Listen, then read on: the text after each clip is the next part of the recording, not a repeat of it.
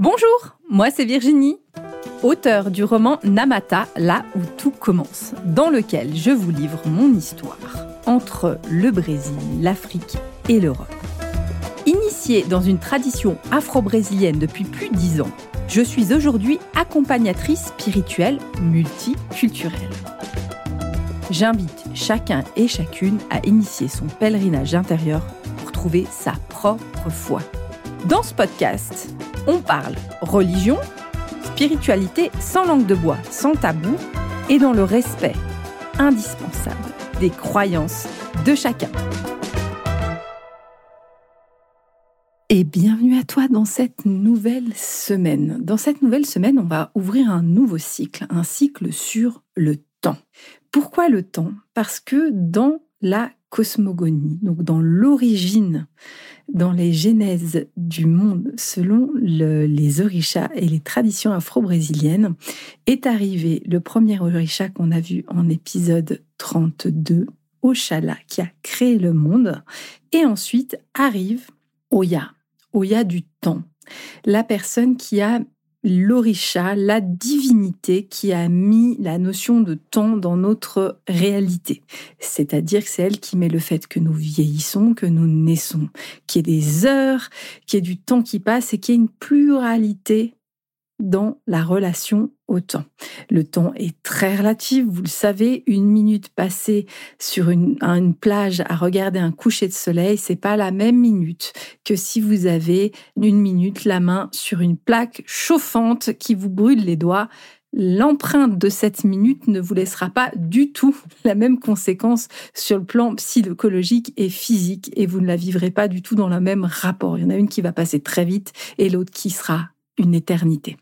Donc le temps est relatif déjà dans les expériences que nous vivons, mais il a aussi une relativité sur le plan physique dans d'autres réalités. Je vous donne un exemple. Il y avait une expérience qui disait que si on regardait la Terre depuis une autre planète et qu'on prenait des jumelles exceptionnelles pour regarder l'information qui arrivait au moment. Donc, si vous regardez aujourd'hui depuis l'autre planète, la planète Terre, vu qu'il y a un décalage de, l'information et de l'image, la personne avec ses super jumelles verrait la Première Guerre mondiale. Donc parce que l'information et l'image n'étaient pas encore notre, notre réalité de maintenant, n'arrivent pas au même moment sur quand on est dans des espaces très éloignés.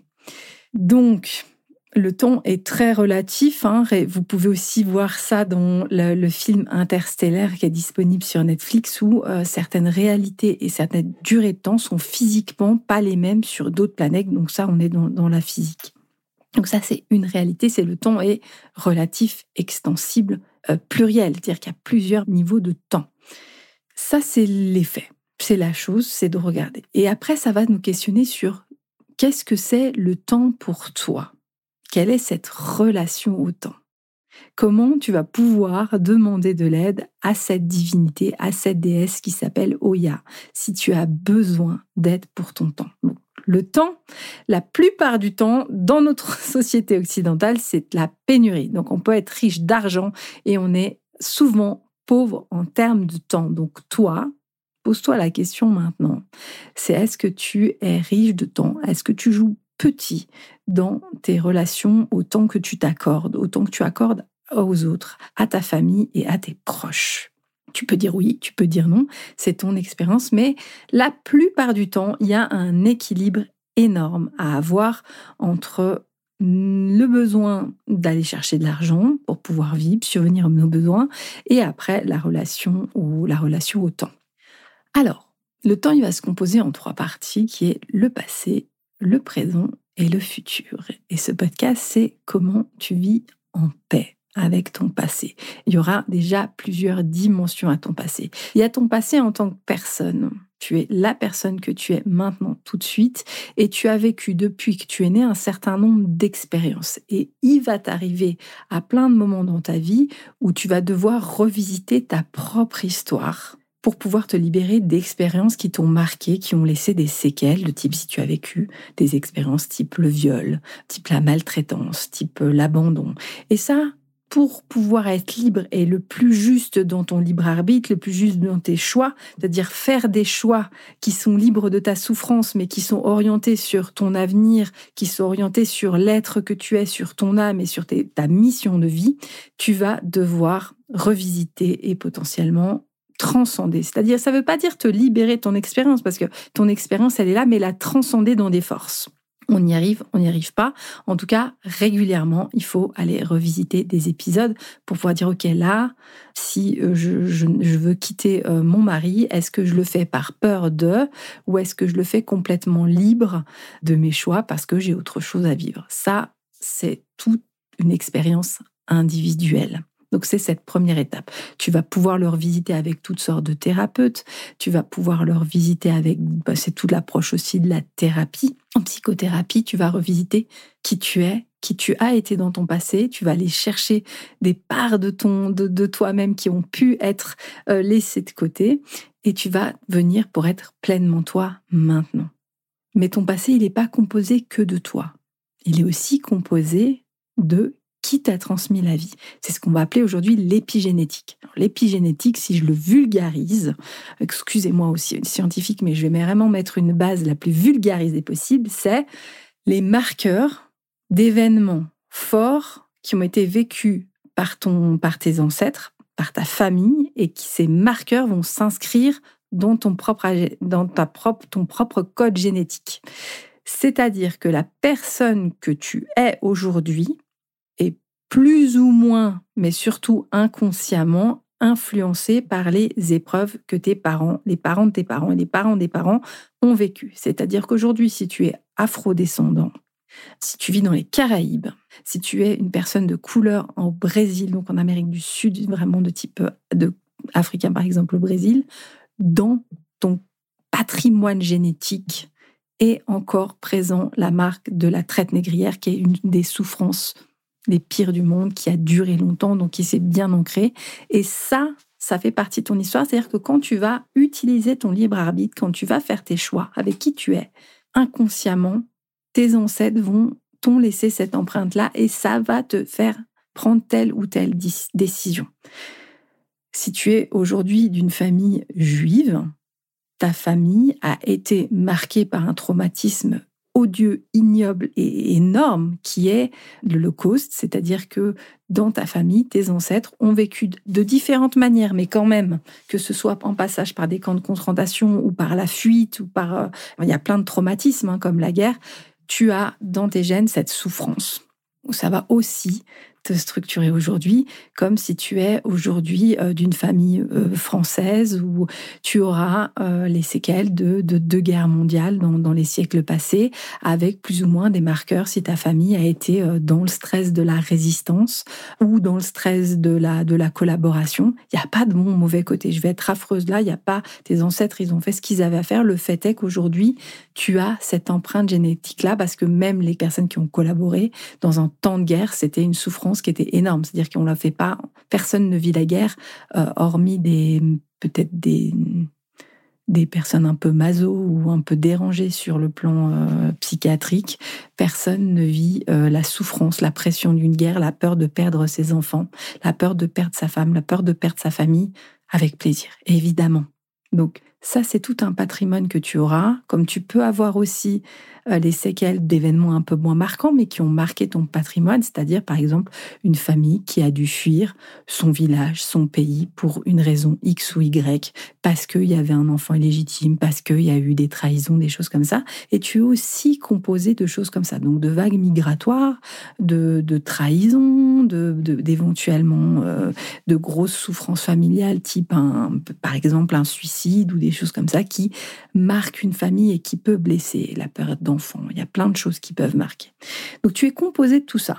Et l'objectif, c'est pas de rejeter en disant voilà, je suis pas ces gens. Bien sûr que tu n'es pas ces gens, mais tu es cette histoire-là et tu fais partie de cette histoire et tu es en train d'écrire l'histoire que toi tu transmettras plus tard à tes enfants et la vie, vie va continuer à perdurer au-delà de toi. Alors comment faire quand on a ça? Puis on en dit non, mais moi j'en veux pas. Oui, mais ça te constitue. Et là, il va falloir regarder. On a eu tout un cycle sur les ancêtres. Je t'inviterai à écouter aussi l'épisode 34, comme sur comment se relier avec ses ancêtres, à ses ancêtres avec euh, Clarisse Donc l'épisode 34, où en fait on est tous le fruit et on est aussi la richesse. Parce que si on a été marqué par les souffrances, on est aussi marqué par le bonheur, par la capacité de résilience. Quand je prends encore l'exemple de personnes qui ont, qui ont souffert et qui souffrent encore aujourd'hui de l'esclavagisme, ben, il y a aussi une transmission positive d'une capacité de résilience, d'une capacité à transcender la vie au-delà de la souffrance. Et ça, ça donne une force énorme. Et là, c'est à ça qu'il faut se reconnecter. Et ça, c'est un cadeau. Entendez bien, c'est pas l'esclavage qui est un cadeau. Ne me faites pas dire ce que je n'ai pas dit, mais c'est bien de dire, en tout cas, ces hommes et ces humains qui ont réussi à perpétuer la vie, ils avaient une capacité de résilience énorme. Et pour les, Afro, les descendants de ces, de ces, euh, populations, c'est effectivement quelque chose à bien, à, à pouvoir voir le positif en tout cas, et honorer ses ancêtres comme des personnes, des femmes et des hommes d'une grande force mentale et physique. Donc, comment faire par rapport à tes ancêtres? La première chose, c'est dire, euh, il y a les ancêtres qui sont loin. Puis les ancêtres, on peut les honorer quand on les connaît pas, parce qu'en fait, ils sont un peu mythiques, on connaissait pas leurs défauts. Après, il y a tes grands-parents, puis tu peux savoir que papy, euh, papy Alain ou papy euh, André, il n'était pas si cool que ça. C'est ok. Et on a tous ça dans nos familles. Mais même si Papy André, il n'était pas cool, il y a une chose qu'il a fait de bien dans sa vie, une seule peut-être, c'est qu'il a transmis la vie. Et il a fait qu'il y a eu ton papa, qui a fait qu'il y a eu toi à ce moment-là. Et en fait, Papy André, il était peut-être pas cool, mais il a transmis la vie que tu es maintenant. Et ça, rien que ça, c'est un cadeau au monde. Donc il y a une chose qu'on peut remercier nos ancêtres, c'est d'avoir transmis la vie et nous permettre de recevoir la vie maintenant, de pouvoir l'expérimenter, même si la vie n'est pas toute rose, même si la vie c'est pas toujours simple, mais de pouvoir l'expérimenter, de pouvoir vivre, de pouvoir l'honorer, de pouvoir aussi nous-mêmes après la transmettre. Donc nos ancêtres, on peut les remercier et les honorer pour la vie qu'ils ont transmise. Et là, je vais faire référence à Bert Hellinger qui a créé les constellations familiales, qui dit nos parents, on leur doit la vie, le reste c'est du bonus. C'est-à-dire que si tu es aujourd'hui vivant, tu m'écoutes, tes parents, ils ont ou en tout cas, ils ont soit réussi à te confier à une personne qui a assuré le fait que tu manges, que tu sois un minimum en de santé, que tu aies des soins médicaux de base et euh, que tu sois habillé pour être vivant et m'écouter aujourd'hui. Donc tes parents, ils ont fait ce qu'ils avaient à faire. Plus, c'est du bonus. Ce que tu as eu plus que la vie, c'est du cadeau. Alors oui, ils n'étaient pas parfaits, mais tu es vivante là maintenant, donc le minimum a été fait. Le reste, tu remercies. Tes parents, tu peux les regarder, tes parents, tes ancêtres, les grands-parents. Tu peux les regarder en disant, OK, vous aviez vos valises, je vous les laisse. Merci pour la vie que vous m'avez transmise. Et moi, je vais aller, je vais continuer, je vais continuer à la transmettre, libre de vos souffrances. Ça, c'est possible de leur dire, c'est possible de leur transmettre. Tu peux le faire à par écrit, tu peux le faire dans la nature, tu peux le faire euh, dans l'eau, avec l'eau, tu peux le faire euh, transmettre tout dans un feu. Tu peux, il y a plein de manières de faire, mais tu leur rends ce qui leur appartient tu les remercies et tu continues. Et tu continues à perpétuer la vie de plein de manières. Hein. Ça ne veut pas dire que avoir des enfants, y a perpétuer la vie en s'occupant d'enfants d'autres. il y a plein de manières de continuer à faire circuler la vie. Ça, c'est la relation avec nos ancêtres. Et c'est ce qui te constitue aujourd'hui encore. Mais tu n'es pas que ça. Et le passé, ce n'est pas que ça. Parce que dans le passé, il y a des notions beaucoup plus multiples. Et le temps hein, n'est pas linéaire. C'est pas il est 8 heures, puis il y a une ligne et il est 9 heures. Le temps, c'est un labyrinthe. Et le fait est que tu es aussi le fruit et la composition. Et là, j'aurais la notion un peu plus d'épigénétique liée à ton âme.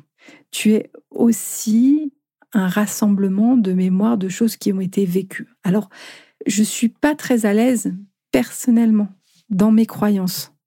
Je ne suis pas très à l'aise avec cette notion de tu es Isabelle dans cette vie-là et dans la vie précédente, tu étais Simone et Simone, elle avait telle profession, telle caractéristique et c'est comme si c'était toujours toi le fil rouge.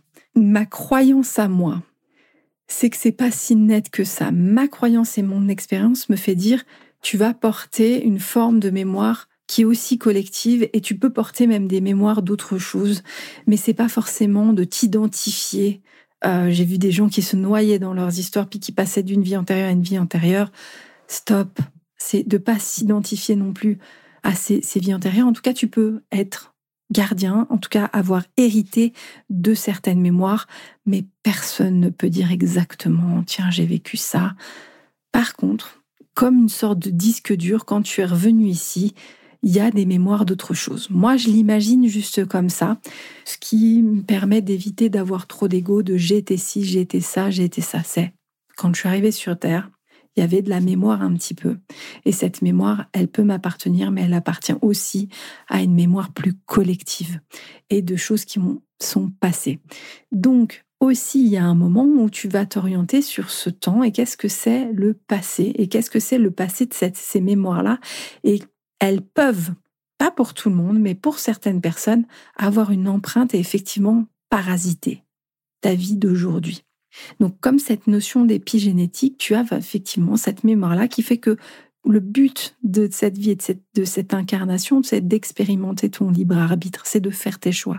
Si tu es parasité dans tes choix par des informations dont tu n'es pas complètement conscient et qui viennent t'influencer, ben là c'est dommage parce que ton libre arbitre n'est pas complètement conscient pour aller vers ta mission de vie, ton expérimentation. Je te donne un exemple très concret, peut-être un peu caricatural, mais très concret.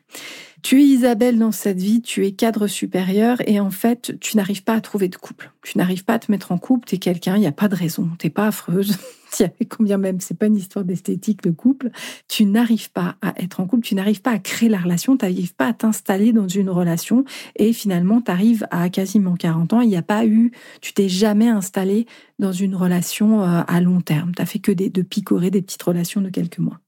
Il est possible par exemple, que dans les mémoires que tu es, par exemple, tu portes la mémoire de d'une vie où tu as été prêtre, donc tu as fait vœu de célibat, de chasteté, d'une vie où euh, tu as été nonne et tu peux avoir en plus tout un cursus de vie comme ça dans un cheminement religieux où euh, il t'a été demandé euh, d'être chaste et de ne pas de ne pas consommer, d'être marié à quelque chose de plus grand que toi. Tu as pu plus ou moins respecter cet engagement, tu as pu le ne pas le respecter donc en plus tu portes de la culpabilité et tu arrives ici dans cette vie, ta première vie, je dirais profane où tu as le droit d'expérimenter le couple, sauf qu'il y a trop de mémoire, d'engagement, de contrat de, vœux que tu as formulés, de ouais, de contrats d'engagement, de, pactes que tu as que tu as scellés, qui font que il y a une sorte de bride, de filtre qu'il faut que tu n'arrives pas à expérimenter ça dans cette vie. Et à un moment, on va aller nettoyer ça, on va les libérer, on va dire, OK, là c'est fini, c'est bon, dans cette vie-là, tu as une vie où tu es cas, tu n'es plus lié, tu n'as pas à être lié à une quelconque institution et tu n'as pas de filtre à avoir vis-à-vis d'une vie amoureuse. Là, pour ce faire, tu vas pouvoir te faire aider par un chaman, un, médium ou un thérapeute un peu plus, connecté à d'autres dimensions. Tu peux aller sur mon site internet, sur euh, yalorisha.com, sur les accompagnements, avoir l'accompagnement qui s'appelle S'initier à toi pour pouvoir libérer pour pouvoir aller plus loin que ça et pouvoir être pleinement qui tu es consciemment dans ton libre arbitre. Là, on a vu toutes les palettes de ce qui peut être du passé. Et on va aller après sur la notion de vivre ton présent. Dans ton présent, c'est maintenant. quels sont les choix que tu fais? Et le temps dans ton présent, il est la plupart du temps. C'est une denrée rare. Je ne connais personne qui me dise j'ai trop de temps en ce moment. Je ne connais pas. Ou alors, le pendant et le, ce que ça te coûte de l'autre côté, c'est de dire, OK, j'ai du temps, mais en fait, du coup, tu travailles pas, du coup, tu as des problèmes d'argent. Je ne connais, moi, personnellement, personne qui travaille euh, très peu et euh, qui n'arrive pas qu'à cette relation complètement saine au temps, complètement équilibrée en disant, c'est bon, j'ai un travail, mais j'arrive à avoir suffisamment et d'avoir mon équilibre. Je, non, quand j'exagère, j'ai rencontré une personne une fois qui a, qui a réussi à trouver un équilibre, mais évidemment, ça a été transitoire et il l'a vraiment travaillé. Le temps, ça veut dire, dans ton maintenant, tu auras plusieurs notions. C'est un, est-ce que tu joues petit avec ton temps? Est-ce que tu manques de temps avec tes proches? Est-ce que tu manques de temps avec tes amis? Ou est-ce qu'au contraire, tu es trop phagocyté par cette partie-là et tu as plus de temps pour toi? Donc le temps, c'est avoir du temps pour toi, pour te ressourcer, du temps pour ta famille, pour tes proches, pour tes amis, d'avoir du temps pour l'extérieur, d'avoir du temps peut-être pour des engagements que tu veux avoir, qui soient bénévoles euh, dans ton quartier, dans, après dans des engagements un peu plus grands, dans des associations si tu veux changer le monde, et du temps pour ton travail et de d'arriver à tes dans la pluralité de ce que tu es, c'est-à-dire peut-être d'un point de vue professionnel, avec des dominantes. Hein, euh, tu peux euh, t'épanouir à fond en tant que maman euh, et tu auras plus ou moins envie de reprendre après une activité professionnelle, suivant ce qui est ton choix, suivant ce qui est dans ton couple, suivant comment tu te structures. Mais c'est de dire, est-ce que pour toi c'est en équilibre? Est-ce que c'est OK? Est-ce que tu as trop de temps avec ta famille et du coup tu te noies? Et puis tu as besoin d'une activité professionnelle. Ça vous est tous arrivé, on a tous eu des amis où à un moment elles ont fait un, deux ans à la maison, elles disent je n'en peux plus, j'ai besoin de retourner travailler et c'est OK. Et c'était peut-être au tout départ quand elles se sont arrêtées très juste, mais à un moment c'est toujours à réévaluer, de dire OK là j'ai trop de temps avec ma famille, ça me bouffe, j'ai pas de temps pour m'épanouir, j'ai besoin de retravailler. Et j'ai besoin d'un nouvel équilibre, j'ai besoin de nouveaux défis. Et du coup, la répartition et les jauges de temps sont différentes. Elles sont différentes elles évoluent au fil de ce qui se passe aussi dans ta vie. On n'a pas du tout le même rapport au temps quand on a deux enfants en bas âge que quand on a des adolescents. C'est plus la même chose, c'est plus la même dépendance vis-à-vis des enfants. L'espace familial est différent. L'espace du temps qui est nécessaire en famille et de la dépendance qu'il peut avoir est complètement différent. Donc on recalibre et on, et ça c'est à interroger très très régulièrement. Mon mari dit toujours la fatigue, ça fait pas crédit. Et en fait, de pas gérer ton temps, parfois, ça va t'épuiser. Et en fait, l'épuisement, il n'est pas forcément euh, physique parce que tu fais euh, il peut être physique parce que tu es euh, paysagiste, maçon, ça c'est ok. Le soir, tu as une fatigue physique, mais tu peux aussi avoir une fatigue cognitive. Et la plupart des personnes qui viennent me voir en consultation quand ils me disent je suis épuisée, je ne vous cache pas que c'est des personnes dans des bureaux. Et la fatigue, elle est pas, elle se joue pas sur le plan physique, se, elle se joue sur le plan cognitif, elle se joue sur le fait que leur quotidien, leur travail leur prend trop de temps. Et là, ça demande à s'interroger. Je vais vous donner quelques chiffres. Et là, c'était Pierre Gilbert, qui est un, mentor en, communication et en management, qui a fait un calcul de ratio sur le fait que dans notre vie, nous venons travailler au total, ben, je vous le demande, combien de temps travaillons-nous en pourcent au total dans notre vie? C'est entre 10 et 20% c'est même pas 15% Et en fait, si on le remet en perspective, si demain on, t'annonçait que tu redescends sur Terre, on dit ok, tu veux descendre pour pouvoir vivre et pour pouvoir subvenir à tes besoins, tu travailles environ 15% de ta vie, puis après le reste, le reste c'est pour toi, tu vas expérimenter des trucs. Franchement, vu comme ça, on dirait tous ouais, ok, 10-15%, c'est pas grave. Le problème aujourd'hui, c'est quand on expérimente et quand on est dedans, c'est quelle est la place de ces 10 à 15%.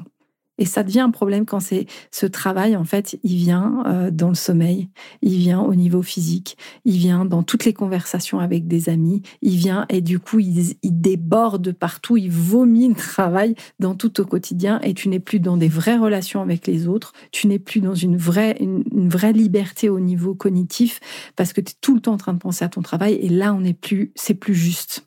Et de surcroît, c'est comment arriver à mettre que c'est 10 à 15 soit l'éclate, c'est-à-dire que tu ne subisses même pas ces 10 à 15% Et là, ça, c'est une réflexion que tu vas pouvoir mener et tu vas pouvoir construire. Ça ne veut pas dire du jour au lendemain, euh, tu démissionnes de ton taf et c'est OK. Euh, je dis pas non plus que c'est simple. Il y a beaucoup de coachs actuellement qui vendent le c'est pas aligné avec toi, aligne-toi avec ta mission de vie et puis tout va arriver. Ça se travaille, ça se construit, ça prend du pour certaines personnes, ça va aller très vite. Pour d'autres, c'est un cheminement. Et toi, où est-ce que tu en es? Et pareil, c'est s'interroger, est-ce que c'est un cheminement? Si actuellement, tu subis ton travail, qu'est-ce que tu fais de ça? Si ton travail te bouffe trop, d'énergie sur le point que tu sois épuisé, que tu n'arrives plus à avoir une bonne relation de temps sur ta famille, tes amis, euh, tes centres d'intérêt, tes hobbies, ok, comment on redéplace la jauge? Comment on remet le travail à sa juste place? Comment on fait que ça ne bouffe pas toute ton énergie?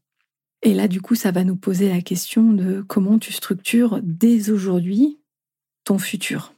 Et là, on passe dans la relation au futur. Dans la confession musulmane, on va parler du mektoub. Et le mektoub, c'est le fait de dire que Dieu est tout imposé et on suit en fait la volonté de Dieu. Moi, je serais un petit peu plus relative. Je pense qu'il y a des échéances et il y a un peu des, des checkpoints. Il y a des endroits où il va se passer ça, c'est OK. Mais par contre, on a un choix et on a vraiment des chemins qui peuvent se faire au même titre que il y avait peut-être un checkpoint, mais tu as pris une décision, il y a quelque chose qui s'est passé où soit tu peux avoir raté un checkpoint ou euh, tu as évité une peau de banane ou que sais-je sur ton navire, tu peux quand même moduler, même s'il y a des grands événements qui vont arriver. Je vous donne l'exemple, nous, dans notre, notre génération, le Covid était un checkpoint dans lequel on a enfin un point où on a dû expérimenter ça, en plus de manière collective, mais quoi qu'on fasse, on n'a pas pu l'éviter. On a réagi différemment, on l'a tous vécu de manière différente, mais par contre, c'était quelque chose de collectif et ça faisait partie de notre, de notre cheminement. Donc ça, c'est ce que j'appelle des choses qui arrivent et c'est comme ça, on ne peut pas faire grand-chose. Ce qu'on peut faire, par contre, c'est comment on réagit aux événements, comment on ne subit pas son futur et comment on le construit. Alors, je sais qu'il y a une grande, grande, grande tendance à vivre le moment présent. Bien sûr, vis ton moment. Quand tu es dans ton moment présent, tu y es. Mais par contre, comment tu construis ton avenir. Je te donne une autre euh, expérience qui avait été faite. Je sais plus où était la source, j'avais lu ça, mais il y avait dans les années, je crois que c'était les années 80, il y avait 1000 personnes qui avaient été interrogées sur leurs rêves et leurs objectifs. Et 20 ans après, ont été interrogées les mêmes personnes pour savoir qui avait atteint ces objectifs. Et là, c'était 5%. Et du coup, il y a une étude plus concrète pour savoir comment ces 5% avaient réussi à atteindre leurs objectifs. Et la manière de le faire, ça a été de visualiser toujours l'objectif, de ne jamais le perdre de vue et de chaque jour au quotidien mener des toutes petites actions qui les amenaient vers l'objectif.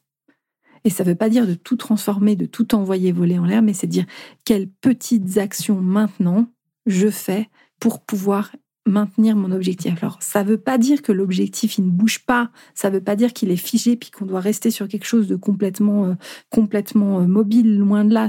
à qui n'est pas arrivé d'avoir une vision d'un poste d'excellence et qu'on se dise ça va être merveilleux et finalement de réaliser en cheminant que c'est finalement pas le poste qu'on veut et qu'on veut cheminer à autre chose. C'est, ça, c'est évidemment possible et ça arrive à tout être humain. Par contre, il y a peut-être des grands objectifs. Je te donne l'exemple, tu veux une maison et tu veux une maison particulière, c'est ton objectif, c'est ton rêve. Ta maison, tu vas la rêver, tu vas la visualiser, tu vas visualiser les pièces dans lesquelles, comment elles sont, combien il y a de pièces. Euh, est-ce que tu veux du terrain, pas du terrain C'est quoi ton rêve là? Demain, tu as suffisamment d'argent, elle est comment ta maison? Et tu l'as imaginée, c'est-à-dire que tu as créé cette forme de réalité dans un futur, dans une autre dimension, que sais-je, mais tu as déjà structurer ton, ton rêve dans le pouvoir de la pensée. Et après, c'est qu'est-ce que tu fais au quotidien pour y arriver?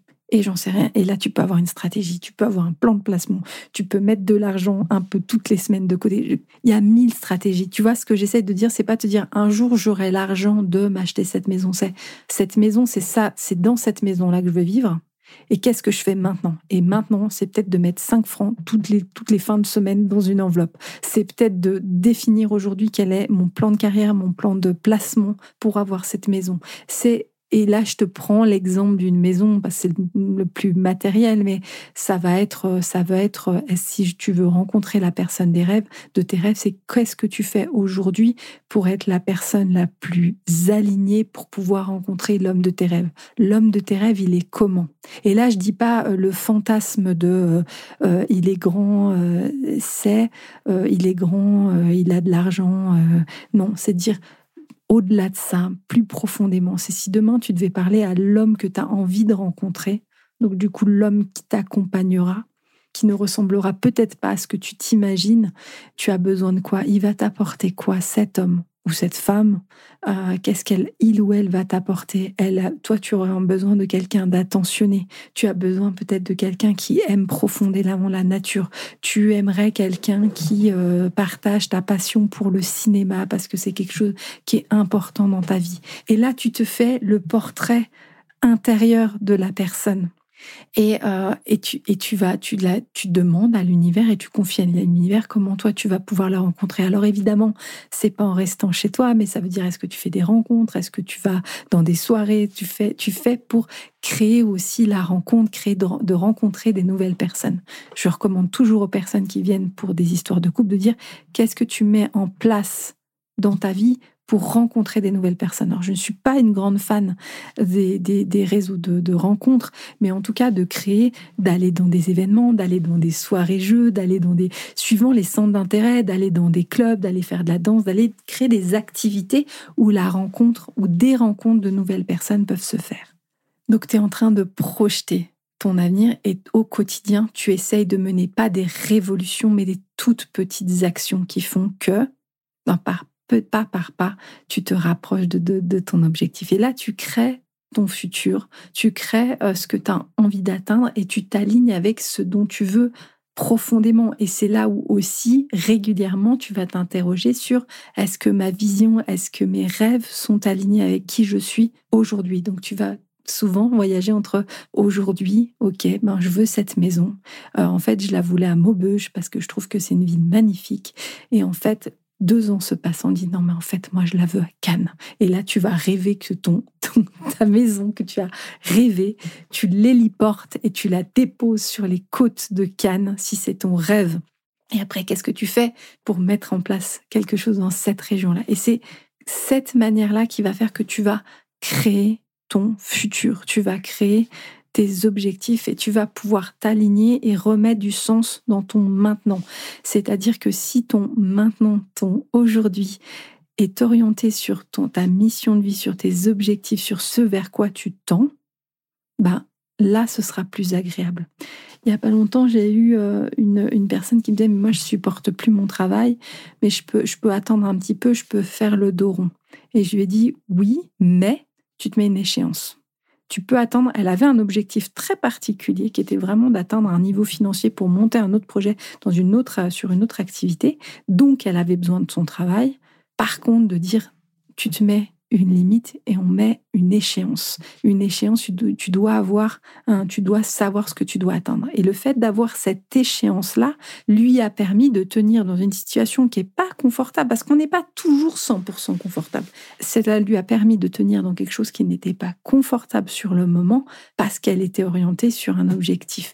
Et le fait de mettre vraiment une, deadline, hein, de dire ça doit pas durer plus, ça permet aussi de ne pas s'installer dans l'inconfort au quotidien, de, s'installer dans l'inconfort. J'ai eu d'autres personnes, moi, qui disaient, mais ça fait euh, cinq ans que je veux quitter mon taf, mais je le fais pas. Mais je le fais pas, mais je le fais pas. Puis du coup, ça fait plus de cinq ans que la personne, elle est dans un boulot qui lui convient pas, puis il n'y a pas de perspective sur quand est-ce que tu le quittes.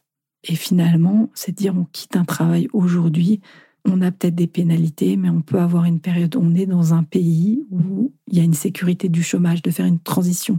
On va perdre un petit peu au niveau financier, mais ça peut laisser un tout petit peu. C'est une période d'inconfort parce que si tu es mal dans ton travail, de toute façon, ça va pas non plus. Tu n'as pas forcément l'énergie pour aller sur un autre. Donc, il y a ces transitions-là et ces rapports au temps de dire qu'est-ce que je suis capable de supporter quand, quel est mon objectif, qu'est-ce, combien de temps je suis capable de supporter de l'inconfort et ça, c'est toi qui as les réponses. Et un moment de respecter des délais. Et si tu dis, OK, il n'y a pas eu d'évolution pour moi, ou euh, j'ai atteint mon objectif financier à telle période, OK, tu changes et tu transites parce que tu dois respecter les, engagements que tu as pris envers toi-même. Si tu respectes pas les engagements que tu as pris envers toi-même, comment tu peux respecter les engagements que tu vas prendre envers les autres? Si tu respectes pas déjà toi ce que tu es. Alors il y a mille aléas, il y a mille peurs. Et en fait, c'est pour tenir ces engagements-là, tu vas devoir dépasser tes peurs. Et c'est là où on revient sur ton passé, sur ce qui a été vécu, les peurs de l'avenir. Euh, et tu vas cheminer sur euh, est-ce que mes ancêtres euh, ont eu, bah, tu veux te lancer, tu veux te lancer dans un business et puis t'arrives pas, t'arrives pas, t'arrives pas. Et peut-être que tes ancêtres ont vécu 14 faillites et du coup, tu vas devoir les remercier et dire, OK, c'est bon, vous avez fait faillite, c'est dommage, c'est pas, mais je vais prendre votre, votre expérience entrepreneuriale, votre capacité à avoir lancé des business et je vais y aller et moi je vais y arriver. Et puis si tu as des vies antérieures, tu as euh, aussi euh, développer des activités qui n'ont pas marché ou que sais-je ou tu t'es fait trahir ou t'as eu euh, on t'a volé ton argent que sais-je tu vas redire ok c'est passé c'est fini. Aujourd'hui moi là je vais me lancer et je vais me lancer en tant qu'entrepreneuse. Voilà mon plan. Voilà ce que j'ai comme délai. Voilà ce que j'ai comme temps avec euh, bah ça peut être une subvention qui vous est donnée ça peut être un soutien d'une association ou d'un soutien d'un business angel et dire maintenant je vais me lancer j'ai combien et j'ai quel délai pour réussir et à quel délai j'arrêterai que aussi euh, de me lancer. Quelles sont les, les perspectives que j'ai pour atteindre mon rêve et quand est-ce que je l'aurai atteint à quel délai? Donc il y a cette, cette vision là que tu peux avoir. Ça veut pas dire d'avoir un échéancier en termes de date précise. Ça dit un tu peux avoir une sorte de mood board déjà sur ce que tu as envie de rêver. Donc tu peux créer toi mettre des images et avoir dans ton bureau déjà un patchwork d'images de mots qui sont qui t'inspirent ça peut être pour l'année, ça peut être sur du long terme. Et après de dire, OK, pour pouvoir arriver ça, qu'est-ce qui m'est imposé, combien de temps je tiens et qu'est-ce que je, souhaite faire et à quel délai et quelles sont les possibilités financières ou non. Là, c'est la création de ton futur, c'est-à-dire de maintenant, tu vas créer ton futur et tu ne dois pas subir ton futur ou si tu dois le subir, c'est avec une date limite que tu prends et tu respectes tes engagements vis à -vis de toi-même. Je vais compléter juste avec deux informations liées à la notion de stress et de pression dans le quotidien. Alors, il y aura plusieurs choses à faire dans ton quotidien. Tu sais que si toi, tu as un rapport au temps qui est déséquilibré, qui est compliqué, tu as cette déesse et tu trouveras la photo sur mon site internet qui s'appelle Oya. Oya, qui est la déesse qui a créé le temps, et tu peux lui demander du soutien pour venir par des prières, par des offrandes, par de la méditation, euh, où tu lui demandes de l'aide, dire demander l'équilibre pour toi, le juste équilibre pour toi, notamment en termes de rythme, en termes d'objectifs pour pouvoir éviter la grande maladie de notre société qui est par exemple le burn-out. Le burn-out, c'est pour moi la maladie du temps. On n'a plus de temps, on n'a plus de plus d'espace, on s'est fait bouffer dans le temps, on a mal drainé nos jauges entre le privé, le perso, le... il y a plein de choses, ça peut venir des deux côtés, hein, mais on a mal jaugé. Ça ne veut pas dire qu'il faut culpabiliser, on a fait du mieux qu'on a pu, mais c'est de demander de l'aide à ce moment-là. Après, la notion de stress, on sait qu'aujourd'hui, une des meilleures, la meilleure manière, voire l'unique manière d'arriver de manière simple à diminuer le taux de stress, c'est de la cohérence cardiaque. Donc, de, vous trouverez sur YouTube des, des, des, vidéos où pendant cinq minutes, vous respirez de manière beaucoup plus lente. Cinq minutes, ça te permet de diminuer une des hormones de stress, le cortisol, me semble-t-il, et de pouvoir en bénéficier pendant trois ou quatre heures après cinq minutes. Donc, ça vaut le coup de le faire deux fois par jour. Déjà une fois, au moins quand tu te sens un peu stressé, de dire, OK, tu prends le temps, tu as ce temps d'intégration, tu vas inspirer, expirer. C'est juste cinq minutes pour quatre heures de bénéfice. Et si tu n'arrives pas à t'organiser pour cinq minutes de pause, il faut se questionner. Après, c'est d'aller te promener en nature, d'aller marcher, d'aller prendre le temps d'aller t'oxygéner. Un autre conseil aussi, c'est quand on a la notion de fatigue continuelle. Donc là, là, c'est un petit peu des, des personnes qui sont dans des postures qui font des, des fois faire les tangos avec le burn-out. On arrive, on a suffisamment de force pour pas y aller. Et euh, dans ces tangos avec le burn-out, c'est dire, il y a souvent l'une des plaintes, c'est la fatigue. La fatigue physique et la fatigue, elle est réelle. On peut avoir froid continuellement, on peut ne pas être bien sur le plan physique.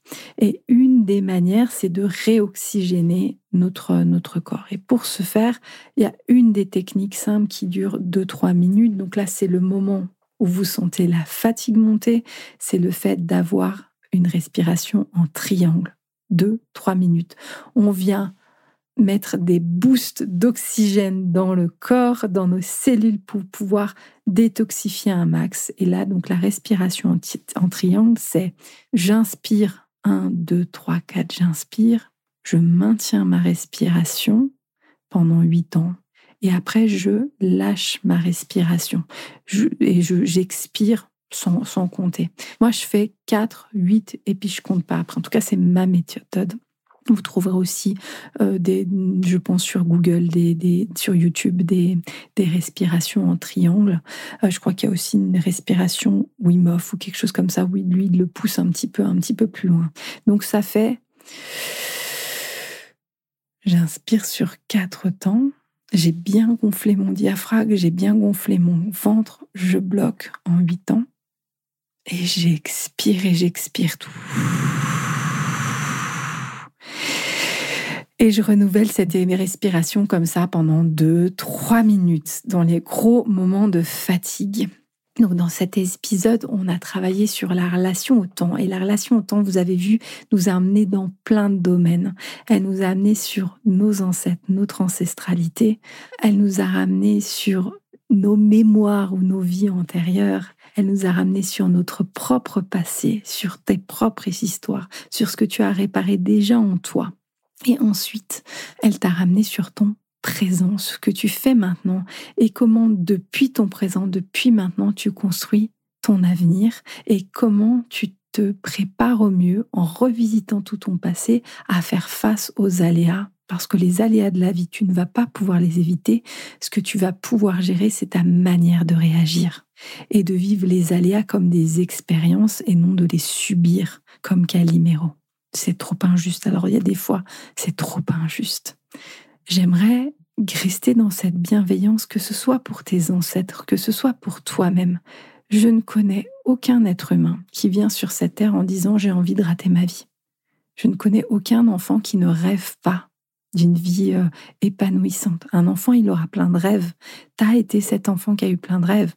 Même la dernière fois, je voyais une personne dans, le, dans la rue qui devait être dans les dépendances et je me suis dit, mais qu'est-ce qui s'est passé dans son parcours de vie pour que cet enfant-là, qui aujourd'hui est adulte, je voyais un adulte, il n'y a aucun moment où il a rêvé d'être dans cette rue-là, dans cette euh, d'être personne ne rêve de devenir euh, dans les dépendances, dans les grottes. Personne ne rêve de ça.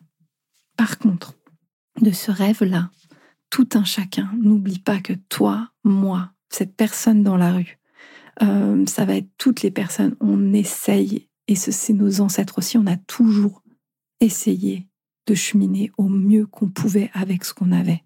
Et n'oublie pas cette bienveillance pour toi-même, n'oublie pas cette bienveillance envers l'autre. Même quand des moments tu les vois en situation d'échec, c'est tes ancêtres ont fait comme ils ont pu avec ce qu'ils avaient en main, avec la, force mentale qu'ils avaient. Mais t'es là, donc ils ont réussi. Et dans ton entourage, ils font ce qu'ils peuvent. Ils font ce qu'ils peuvent. Et toi, sois bienveillant envers toi-même. Tu fais ce que tu peux. Et ton seul parcours, ton seul devoir, c'est d'essayer de te dire, OK, là, j'ai des moments d'introspection, de te regarder dans le miroir et dire, OK, là, j'ai pas été bien. Là, j'ai pas été juste vis-à-vis de l'autre.